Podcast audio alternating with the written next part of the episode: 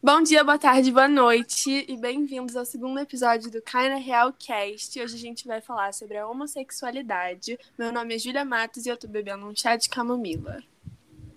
Oi, gente, eu sou a Mari, eu tô tomando uma água de coco quente. Eu sou o Eduardo e eu tô bebendo um chá de erva doce. Eu sou a Amanda Rodrigues e eu tô bebendo água, porque eu acabei de bater um rango, então não entra mais nada além de água. E hoje a gente tem um convidado especial que é.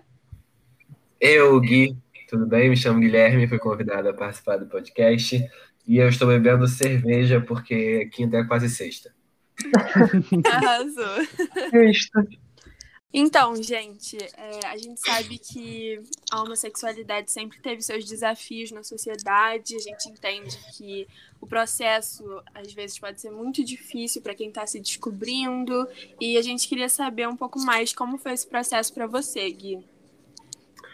Então, é, eu acredito que para mim sempre foi uma coisa muito natural, assim, eu acho. Eu acho que desde sempre eu tive uma atração, uma curiosidade assim diferente em relação a meninos. E eu acho que assim, quando a gente foi chegando, quando eu fui chegando na, na, na puberdade, né, e tal, que quando realmente a gente começa a aflorar esses sentimentos, enfim, foi uma coisa só muito natural. Acho que como muitos é, homens gays primeiro se entenderam como bissexuais, aí ficaram, não, acho que eu sou bi e tal, foi o meu caso fiquei um tempo falando que eu era bi, até eu realmente, enfim, ficar com um menino e ficar, não, é, acho que realmente é meninos.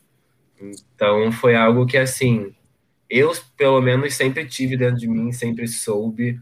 A gente sabe que tem casos de gente que só se descobre muito mais tarde, né, que nunca nem chegou a pensar nisso, então são processos muito individuais para cada pessoa, que eu acredito que estão muito é, envolvidos também com o lugar onde aquela pessoa cresceu, né? As informações que ela teve, a sociedade que cercava ela.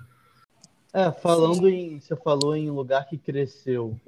Quando você se assumiu, sua família já, já tinha uma ideia? Eles levaram de boa? Como é que foi? Então, é, nunca foi muito. Não, não foi muito tranquilo aqui em casa, eu acho. Mas eu acho que a gente também é, tem que se entender um pouco, colocar um pouco no lugar dos nossos pais, da nossa família, principalmente os mais velhos, que cresceram num mundo onde esse comportamento, que o comportamento da homossexualidade né, era, era demonizado, enfim, né, era o que a igreja pregava, era o que a sociedade inteira pregava, e esse movimento né, de aceitação da sexualidade e da diversidade sexual é algo muito novo, é algo que vem muito da nossa sociedade. Então, aqui dentro de casa foi um pouco difícil, sim, no início. É, meu pai não reagiu muito bem, minha mãe também não reagiu muito bem. Mas depois de conversas, muitas conversas, terapia, que é importante todo mundo fazer, eu acredito que hoje em dia a gente tem uma situação muito mais tranquila em relação a isso. E quanto à sociedade em si, assim, seus amigos, sabe, outros familiares mais distantes? Eu acho, eu acho que isso é uma coisa em relação aos meus amigos que eu sempre tive que agradecer muito, assim, né? Eu acho que não só meus amigos foram muito é, tranquilos em relação a isso, como muitos meus amigos, junto comigo, se descobriram também parte da comunidade LGBT.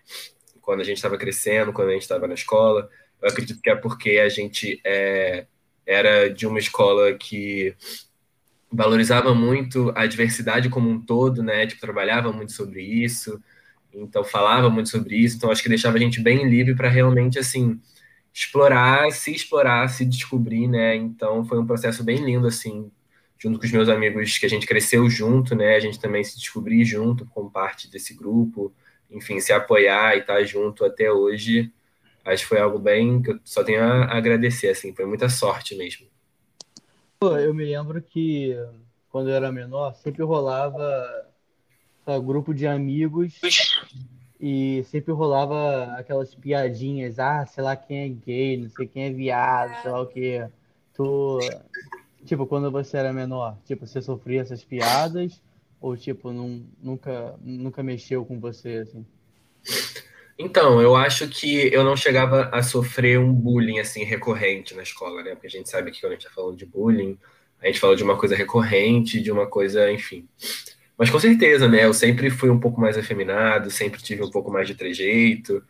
né? Tipo, sempre expressei um pouco de feminilidade, então, quando eu tava crescendo lá com 12, 13, 14 anos, era brincadeira para um lado, brincadeira para o outro. Sempre fui muito mais amigo das meninas do que dos meninos, então isso também era algo, né?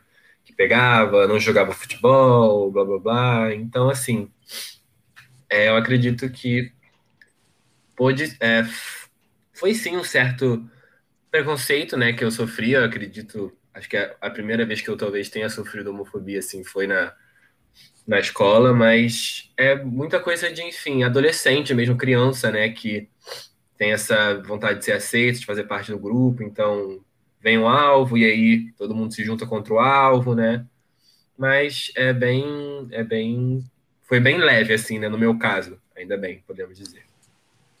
Isso é, isso é muito louco, né? Porque eu também sempre soube de mim, né? Que eu gostava de meninas. E aí você falou que ficava mais com as meninas, mas jogava futebol, e eu fui totalmente ao contrário. Eu ficava com os meninos, eu só queria jogar futebol. Porque as meninas elas ficavam brincando de, de coisa chata e fazendo. Pula, pula falando dos meninos. Eu falo, não quero, não quero ficar falando dos meninos, eu quero subir no morro, a gente eu estudei num sítio, né? Então eu ficava subindo no morro, ficava jogando futebol e foi muito engraçado o que você falou, que foi totalmente contrário para mim, né? É, não, é, mas, mas eu acho que é isso, né? Eu, eu, também fui sempre exatamente o contrário do que você falou, né? Eu achava os meninos muito brutos, ficavam sempre zoando com o outro, empurrando e batendo, e eu ficava tipo, gente, pra quê? E para vocês, quando foi a primeira vez que vocês sofreram homofobia? E se vocês sabiam que aquilo era homofobia? Cara, então, eu acredito que a primeira vez que tem acontecido, assim, eu acho que eu reconheço, que eu considere, foi até é, dentro de casa mesmo, quando eu me assumi pro, pro, pro meu pai, né? Ele teve uma reação bem é, negativa na época, né? Assim, a gente brigou muito, gritou, enfim, falou coisas que, enfim, né? Nenhum pai, que eu, nenhuma, nenhum filho quer ouvir.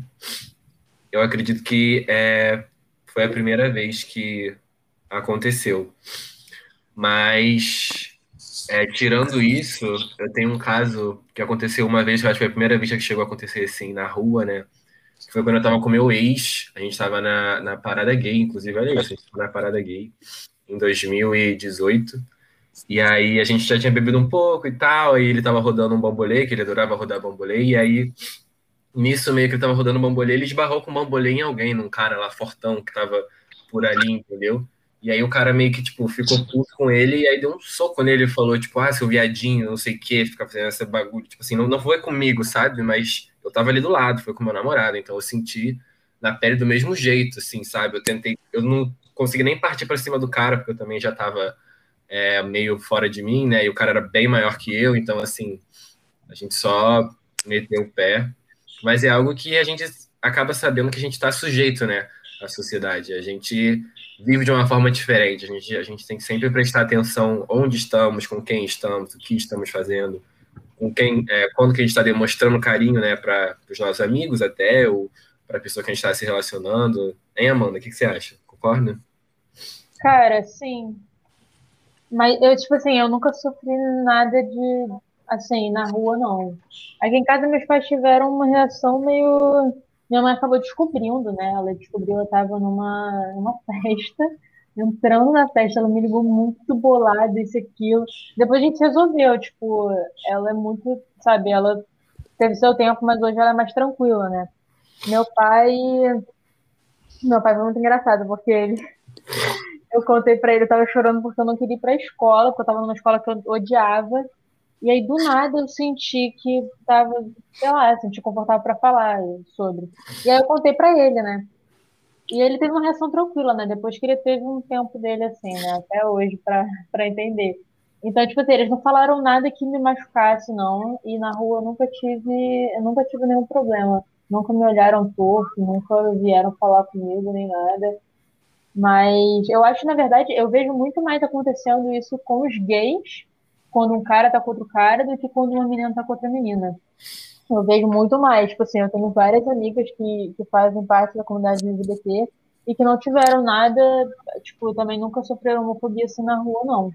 Mas eu acredito que isso também tem a ver é, como é que eu posso colocar isso? Eu acredito, o, o relacionamento lésbico ele é fetichizado, né? Com certeza. Então, é, quando você quando tem duas mulheres na rua, né, eu acredito que isso é menos agressivo, né, para a classe dominante, né, os homens brancos, héteros e tal. É menos agressivo para eles porque eles olham para aquilo com um olhar de desejo, enquanto quando eles veem dois homens é um olhar de afronta, entendeu? É um olhar de, enfim, a, mais, é, a pega na masculinidade deles, que acho que é algo que um casal lésbico acaba não, não pegando. Teve uma vez que eu tava na praia com uma menina e ficou passando um cara na praia de bike, ele ficava olhando pra gente o tempo todo, tipo, com um cara, ai, muito nojento.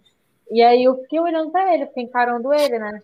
E aí teve uma hora que eu cansei, daí tipo, eu meti o dedo do meio para ele, ele ficou muito irritado, meteu o dedo, o dedo do meio para mim e tipo, saiu, né? Mas foi preciso fazer isso, tipo, dar um tipo, sai fora para ele sair, mas ele ficou, acho que ele passou umas três, quatro vezes assim, olhando pra gente. É, sim, é meio, é meio absurdo, né? A gente, a gente, é, a gente consegue até fazer um paralelo, eu acho, né? Tipo, quantas vezes a gente já viu um homem, né, no carnaval, que vê duas mulheres se beijando e pede para entrar no meio, faz alguma coisa, faz alguma brincadeira. É, já aconteceu várias vezes. Quando que a gente já viu ao contrário. Eu, por exemplo, nunca vi dois homens se beijando e uma mulher chegar e incomodar os dois homens. Então, assim, né, Exatamente. a gente sabe que também tem um privilégio aí de, de gênero muito claro, né, nas relações homossexuais. Quando, quando vocês saem de casa, vocês têm medo que pode acontecer isso a qualquer hora? Ou é uma parada mais, tipo, tranquila para vocês? Vocês só, só sentem medo se acontecer? Ou antes mesmo, vocês já, tipo, saem meio que preparados? Não preparados, mas, tipo, sabendo que pode acontecer? É, não, eu não, eu não saio com medo, não. Mas eu não me, eu não me sinto confortável. Assim, tipo, sei lá, dar a mão pra uma menina na rua, às vezes não é... Eu fico meio desconfortável. Então, não é um sentimento de medo. Ainda mais porque nunca aconteceu nada comigo, nunca vi acontecendo com uma amiga minha. Mesmo que eu saiba que, que, aconte, que aconteça com algumas outras pessoas. Mas aí o sentimento não é de medo, é um sentimento meio de desconforto, de tipo assim, não sei o que pode acontecer, né? Não sei como as pessoas podem reagir. É, eu, eu concordo muito com a Amanda, assim, eu acho que eu não saio com medo, né? Mas a gente meio que tem que sair pronto para tudo, digamos assim, né? É. Então, assim, é, é até, é, é, até meio difícil quando acontece, né? A gente fica meio sem reação, porque não é que a gente estivesse esperando aquilo acontecer. A gente, no fundo, a gente sabe, né? Que a gente pode uhum. sofrer, alguém pode mexer com a gente na rua, ou falar alguma coisa. Eu acredito que seja muito mais um estado de alerta constante do que um medo, assim, né? Que a gente fica sentindo. É, vocês falaram que cada pai teve uma reação diferente, mas vocês acham que eles tratam vocês diferente do que antes deles, assim, descobrirem?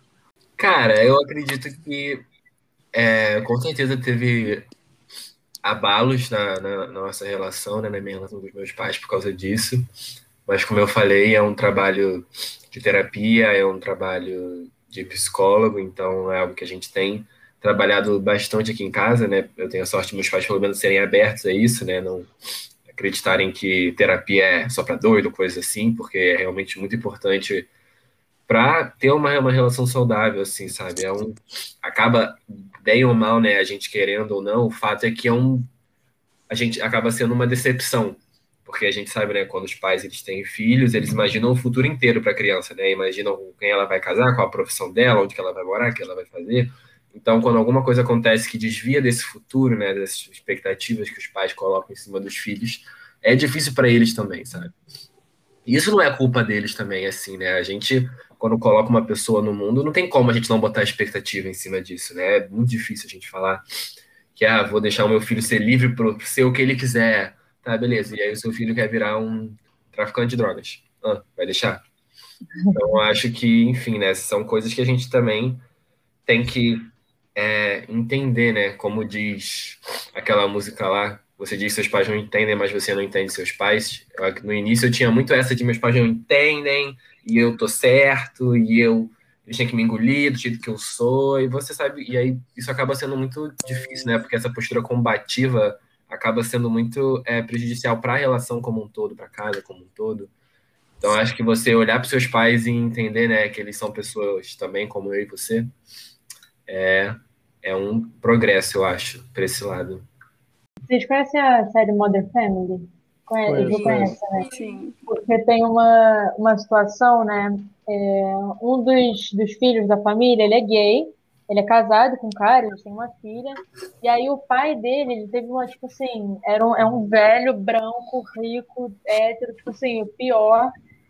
E, e ele chega pro filho, né, que é gay, e pergunta como seria para ele e pro, pro marido, né, se se a filha deles decidisse que ela não ia ser, não ia ser mais Lily, ia ser, sei lá, John, né? E aí eles falaram, ah, não, a gente vai aceitar ela, a ele.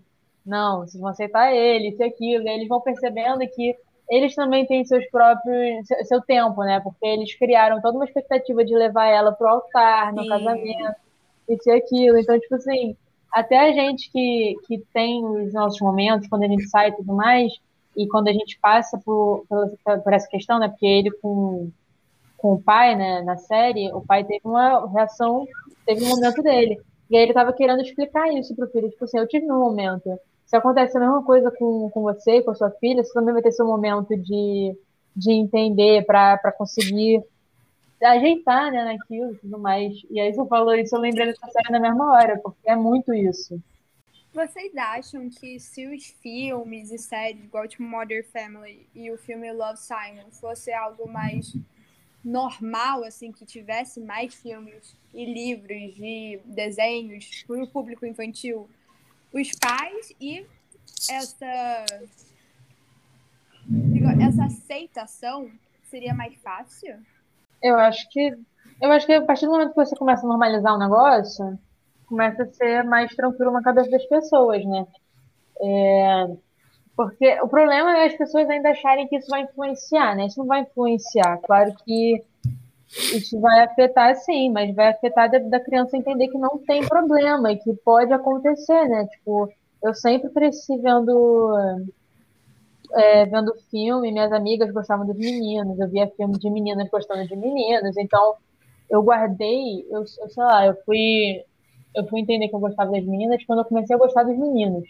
E eu só fui começar a me aceitar quando eu tava de 14 para 15 anos. Então foi tipo muito tempo guardando um negócio para mim, porque eu não via aquilo como algo normal, né, entre aspas, como outras pessoas é, podiam aceitar, né? Se eu visse nos filmes, eu com certeza ia ficar tipo, não, acontece, tem menina que gosta de menina, e tá tudo bem eu também gostar. Mas, eu sei lá, eu acho que teria me ajudado sim. É, eu, eu concordo com a Amanda. Eu acredito que a partir do momento que a gente colocar isso como uma coisa normal, né, vai se tornar uma coisa normal.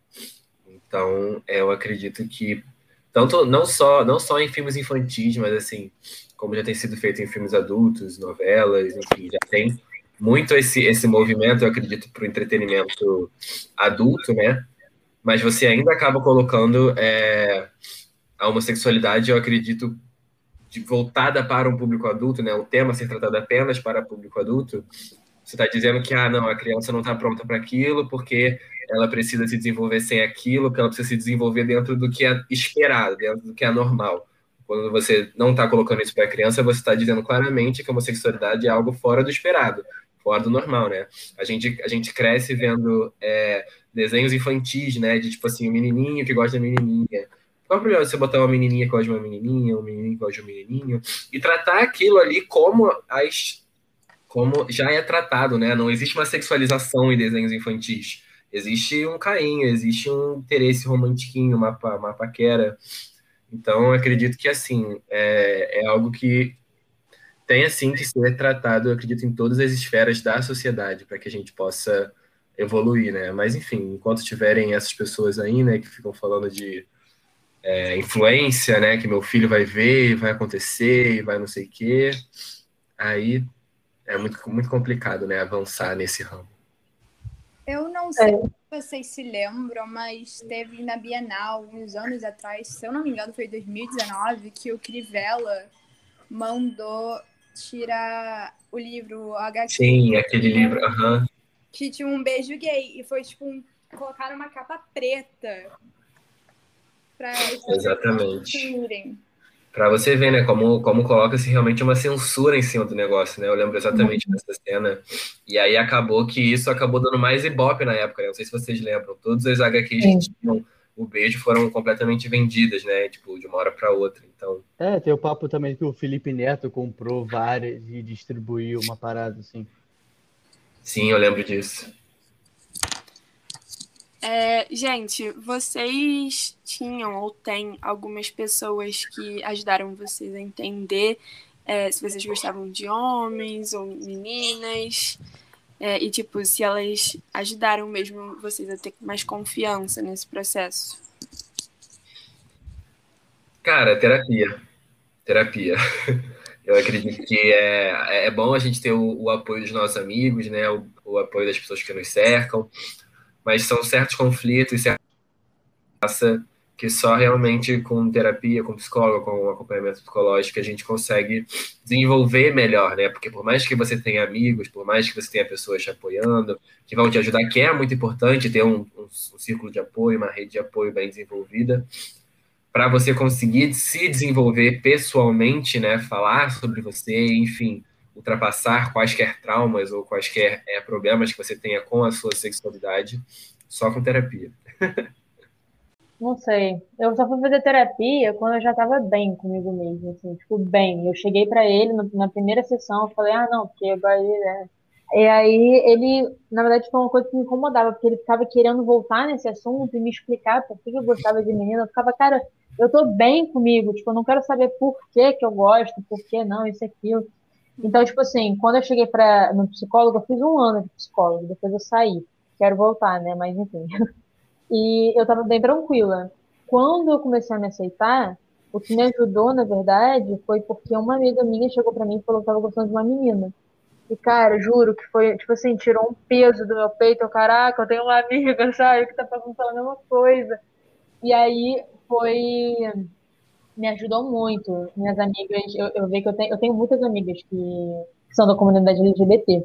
Então isso me ajudou muito. Ainda mais eu ter gente para conversar, ter, né, essa troca. Mas a questão é que, tipo assim, hoje em dia eu tô tendo. É muito doido, né? Porque eu fiquei durante tempo muito bem comigo mesmo. E agora eu tô meio coisa ainda, porque, tipo, minha família inteira é da igreja. Eu sou também, né? Eu sou evangélica, eu tenho uma relação com Deus, assim, absurda. Então, é claro que, tipo assim, eu fico me perguntando o porquê de, de ter escrito na Bíblia que não pode, isso, aquilo. Foi até um negócio que eu conversei com minha mãe, e ela até me deu uma. ao ponto de vista dela que me acalmou, né? Que foi que. que tipo assim, é, isso sobre a homossexualidade está escrito no Velho Testamento, né? Não sei se vocês conhecem direito a Bíblia, mas é, no Velho Testamento tinha muita coisa escrita que era para cuidar muito das pessoas. Então era tipo assim, é, não come é, carne de porco, porque tipo era um negócio que precisava ser muito bem preparado e tudo mais. Então, às vezes, a, a, o ponto de vista da minha mãe, que me acalmou muito, foi que às vezes estava escrito para que era errado a homossexualidade, isso, aquilo, para realmente ir criando as famílias, para a gente ir tendo é, os filhos e dar essa coisa, e, pra, e também com a questão da, das doenças sexuais e tudo mais, que também pode acontecer com uma mulher, mas enfim. E aquilo me acalmou muito. Mas eu ainda tenho hoje em dia essa minha questão, que eu acho que realmente eu vou eu vou melhorar no psicólogo, porque é um bagulho meu e meu, né? Meu com Deus. Então, eu acho que com certeza eu voltando para terapia, eu vou conseguir melhorar isso. É, eu, eu ia perguntar uma parada, só que a Amanda já respondeu por parte. Eu ia perguntar se vocês eram religiosos e como vocês veem essa relação da religião de vocês com a homossexualidade. Se vocês foram aceitos dentro da igreja, do templo, do terreiro de vocês, qualquer lugar. Então, eu, apesar de ser criado dentro da, da Igreja Católica, nunca tive uma conexão muito próxima, não. Cheguei a fazer a primeira comunhão, mas depois não fiz nem, nem crisma. Então, assim, é, eu hoje em dia me considero meio agnóstico, meio ateu, meio. Vou lá no momento que estiver sentindo, entendeu? Meio dos cristais, das energias, da astrologia, do que tiver na cabeça. Então, assim, religião nunca foi muito uma, uma questão para mim, né? Acredito que a Amanda tenha mais para adicionar sobre esse tópico. É, o, a minha, eu, eu parei por um tempo de ir na igreja, porque eu não vou há muito tempo na igreja porque eu não me sinto confortável. Mas não pela questão da minha relação com Deus, né? Eu acho que, tipo, é aquela questão. Deus e Jesus, eles amam todo mundo, independente de quem você seja, né?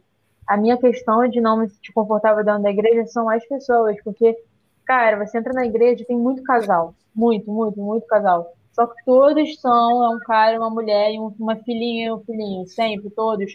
E isso me deixa muito desconfortável. O fato de eu saber, tipo assim, eu vou namorar uma menina, eu não vou com ela na igreja, entendeu?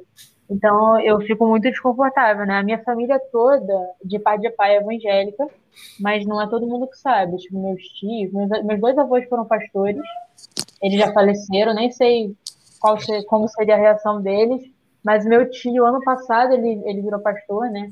E ele e a minha tia são duas pessoas que, tipo assim, são meio complicados, sabe? Eles são bem, né?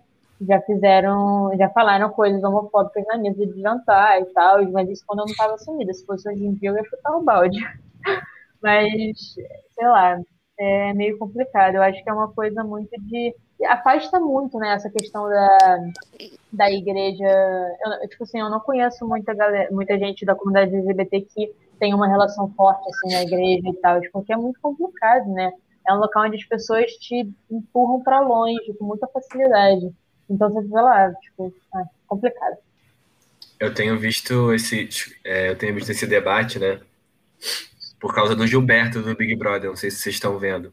Eu cheguei a ler ali um texto, né, que falava sobre como ele sendo um homem, né, bicha e tal, tipo, e como que ele exerce muito lá dentro a espiritualidade dele, como ele fala muito sobre Deus, como ele fala muito sobre como Deus fala com ele. Eu cheguei até a ver um papo dele com o Caio, se não me engano foi ontem, ou anteontem, falando sobre como é, ele está lá dentro e que ele quer servir como um exemplo para essas pessoas, porque ele fala que essa que a comunidade gay, né, a comunidade LGBT dentro da igreja, ela simplesmente não é representada, ela não é ouvida, ninguém Sim. sabe que existe, ninguém fala sobre isso. Então, que ele também está esperando que ele lá dentro seja uma representatividade do meio que é, realmente não é visto, né? Que ele possa ver que, tipo, não tem problema, que Deus vai te amar, você sendo bicha, Deus vai te amar, se você beber cachaça, Deus vai te amar, entendeu? Independente dessas coisas. Que, é, enfim, né? Só um, um tópico aqui, já que a gente tá falando sobre isso, como é realmente é algo que as pessoas não sabem, né? Que não é, não é falado sobre. Engraçado é que todo mundo, que agora as pessoas estão começando a realmente falar sobre essas pautas e a homossexualidade está na sociedade desde a Grécia Antiga. Era, é. se você pegar todos os pintores, todos os matemáticos e filósofos, tipo Sócrates, Platão, eram homossexuais. Isso que é engraçado. E, tipo, agora é tudo, meu Deus, não pode falar sobre homossexualidade. E só em 2019, 13 de julho, se eu não me engano, o STF criou é, crime, criminalizou a homofobia. Então, assim, demorou muito tempo para, tipo, realmente criar leis e para a sociedade, tipo, se sentir, entre aspas, mais segura. Porque, independente dessas leis, é crime e ocorre. Mas vocês acham que essas leis afetam ou mudam alguma coisa? Cara, assim, ter um respaldo legal nunca é ruim. O problema é que a gente sabe que muitas vezes a justiça no Brasil ela tem cor, né? Ela tem classe, ela tem gênero. Então, assim, quando a gente vai falar sobre esses tópicos, né? A, a gente teve agora levando, enfim, para outro lado, mas não sei se vocês viram agora na mídia que a Val Marchiori, aquela bilionária, é, é, venceu o processo contra a Ludmilla em relação a, a, a racismo. Ela tinha sido racista, claramente racista com a Ludmilla. Então, assim, é complicado. É bom a gente ter um, um, um respaldo legal, Sim. mas a gente sabe que é muito difícil disso ir para frente, né? Pouca gente denuncia, porque as pessoas sabem que Exatamente. é muito difícil para frente, é muito fácil perder. Então, assim, é bem, é uma, é uma discussão muito, muito delicada essa, eu acho, assim. É, eu não sei se eu não sei qual seria a minha reação, se, tipo, se eu levaria para a polícia, se eu iria processar alguém se acontecesse algo grave, entendeu? Tipo, não sei. Porque é muito complicado, realmente. É muita energia que você gasta para um bagulho que a probabilidade de você perder é muito grande, né? Porque realmente o que o Gui falou. Então, sei lá. complicado, mas é, é, eu acho bom, sim, são vitórias, Sim. sabe? Tipo, Uhum, sempre que a gente consegue uma lei e tudo mais, é, é sempre muito, muito bom. Porque significa que a gente está andando para frente, né? Significa alguma coisa. Então, mesmo que ainda não dê tão certo assim, né? Que a gente não possa confiar 100%, é muito, muito bom saber que existe. né? Para alguém vai dar certo. Exatamente. Ah, e a, eu vi aqui que a homofobia dá até cinco anos de prisão. Vocês acham que nesse tempo a pessoa consegue se reabilitar? Ou vocês acham pouco tempo? Vocês acham tempo demais? Olha, eu acho que aí a gente vai entrar em outro papo que é sobre como a cadeia do Brasil não reabilita, né? É, É. aí é outra Sabe história. Todo mundo sabe disso, é outro papo. Mas eu acredito que talvez seja muito mais efetivo do que, do que reclusão, né? Um próprio programa de ensino mesmo, de, enfim, de, de transmitir conhecimento, de explicar para as pessoas, enfim, talvez e não sei ainda, né? Mas assim, talvez algum trabalho comunitário, alguma coisa, enfim, que façam que essa pessoa esteja em contato com populações em situação de risco, talvez travestis, que a gente sabe que tem muito aqui na rua, é, na rua, né, no país, são parte da comunidade LGBT, uma das partes da comunidade LGBT mais marginalizada, se não a mais marginalizada. Então, eu acho que existem outras formas, né, de tratar é, uma pessoa que tá, foi reclusa por homofobia do que efetivamente prendê-la. O padre Juliano Celotti ele faz um trabalho humanitário incrível com as travestis e transexuais de rua. Aham. E dá comida, dá abrigo. Eu não, eu não lembro agora de onde que ele é, eu acho que ele é de uma cidade de São Paulo, não lembro São agora. Paulo, é. Mas Pode botar isso é aí. bem legal o agora. trabalho humanitário que ele faz. Ele, inclusive, né, sofreu vários ataques na internet por causa disso. Porque, né, a galera. É, pô, a- a- aquela foto dele que, que viralizou, dele com uma marreta quebrando a, a arquitetura anti Nossa, sim, é, para sim. prevenir morador de rua de dormir nos lugares, né? Ele Aham. quebrando na marretada as pedras. Esse padre, é, ele- eu gosto dele. E vocês têm alguma, tipo, ajuda ou até, tipo, opinião que essa situação que vocês vivem e que, tipo, o grupo LGBT vive, como, tipo, poderia mudar? Cara, assim, eu acredito que educação é o caminho, né? Então, assim, a gente falar mais sobre isso nas escolas, co- tratar de diversidade sexual nas escolas, tratar de homofobia, bifobia, transfobia, racismo, entendeu? Tratar de tudo isso nos currículos das escolas seria o, o, o caminho ideal. Assim, a gente sabe que é muito difícil, né? Porque a educação no Brasil é outra questão, outro tópico que a gente não vai ter tempo de falar agora.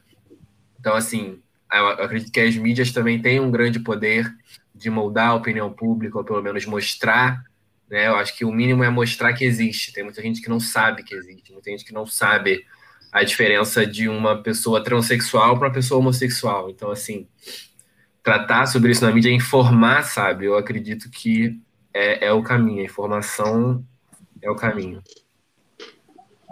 Eu também acho, é, concordo com o Gui. Eu acho que é aquela questão do, do filme que a gente falou, porque a gente, todo mundo assiste muito filme, muito desenho, muito aquilo. A partir do momento que a gente começar a normalizar, conversar sobre, a galera que não faz parte da comunidade LGBT começar a, a conversar e a entender e a querer saber como que é e se botar no lugar do outro.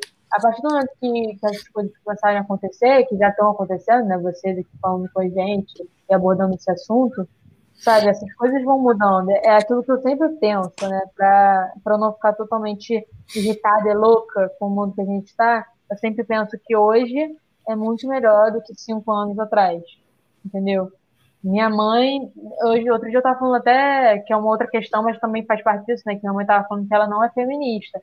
Eu falei, mãe, mas o feminismo é isso e aquilo, e ela foi percebendo, entendeu? Porque a galera mais antiga também tem um bloqueio muito grande para muita coisa, né? Não só na, na questão da, da LGBT, mas para muita coisa. Então, a partir do momento que a gente, a nova geração, fala com os pais, nós vamos falar com nossos filhos, com os nossos primos, com nossos netos, aí as coisas vão cada vez né, melhorando mais. Eu acho que esse é o caminho. E vocês, Edu e Júlia, o que vocês acham? Qual a opinião de vocês? Ah, cara, eu acho que tudo que a pessoa aprender, ela pode desaprender também. Então, é, cara, eu não vejo outra resposta além de, pô, é um processo, qual é? É, eu não tenho, eu não tenho muito o que falar nesse assunto, né? Porque né, eu sou hétero, mas a gente fala o que a gente, o que a gente consegue ver e o que tá bem claro na nossa frente, que tem muita coisa errada aí. Então eu acho que realmente é, é um processo é um, é um processo demorado e muitas vezes esse processo não vai dar em nada. Mas é melhor você tentar reeducar uma pessoa do que tá, você sair batendo nela, sabe? dando cinco anos de prisão. Não sei. É, eu acredito que todo mundo tem o seu papel, né? Eu acho que a mídia tem o seu papel muito forte, as escolas têm o seu papel muito forte em criar debates, cada um tem, assim, o seu processo de entender melhor, de saber discutir melhor sobre esses assuntos. Então, eu acho que cada vez mais a gente vai trazendo essas pautas e tentando mudar o mundo. E eu acho que é isso, né? Eu acredito que se a gente já está falando sobre isso, já é um avanço. Se a gente consegue Exatamente. mudar a visão ou explicar para uma pessoa, entendeu? Ou ter uma pessoa que vira para você e falar, ah, agora eu entendi, pô, já, já valeu muita coisa. Uhum. Eu falei pro. Acho mal, Mary, mas aqui é eu falei pro meu pai, ele perguntou o podcast que eu tava gravando, né? Porque eu gravei dois ontem e um hoje. Aí eu falei para ele, né? Aí depois ele, ele ficou meio quieto. Aí depois ele voltou e, ah, posso escutar? Eu falei, você quer escutar? Ele falou, ué, você falando? Aí eu falei, ué, pode, então. Tipo, né? Essas coisas vão, vão mudando muito, cara. Minha mãe hoje, ela tem uma relação comigo que quando ela descobriu foi outra, sabe? Então é essa uhum. questão, é a gente começar. Esse é o caminho, é por aí mesmo, né? É meio complicado, mas é por aí. Ninguém nunca disse que seria fácil, mas força para nós.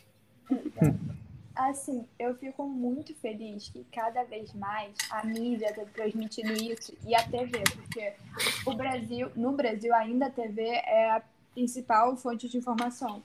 E já ter novelas, tipo, a primeira novela que teve um beijo gay foi em 2013, Amor à Vida. E a novela de 2019, 2018, a Força do Querer, tratava sobre uma mulher um homem trans. Então, todo o processo, eu acho muito legal que é, começa a entrar nas novelas e começar a normalizar para as pessoas. Porque novela é, é, atinge grande parte da população. Então, tipo, poder ver e, tipo, pessoas de qualquer idade sentir, tipo, se sentir representada, eu fico muito feliz. Tipo, sentir que ao menos estamos caminhando, não estamos lá na frente. Vamos caminhando, em pouco em pouco vamos chegar em uma coisa melhor que já foi ontem.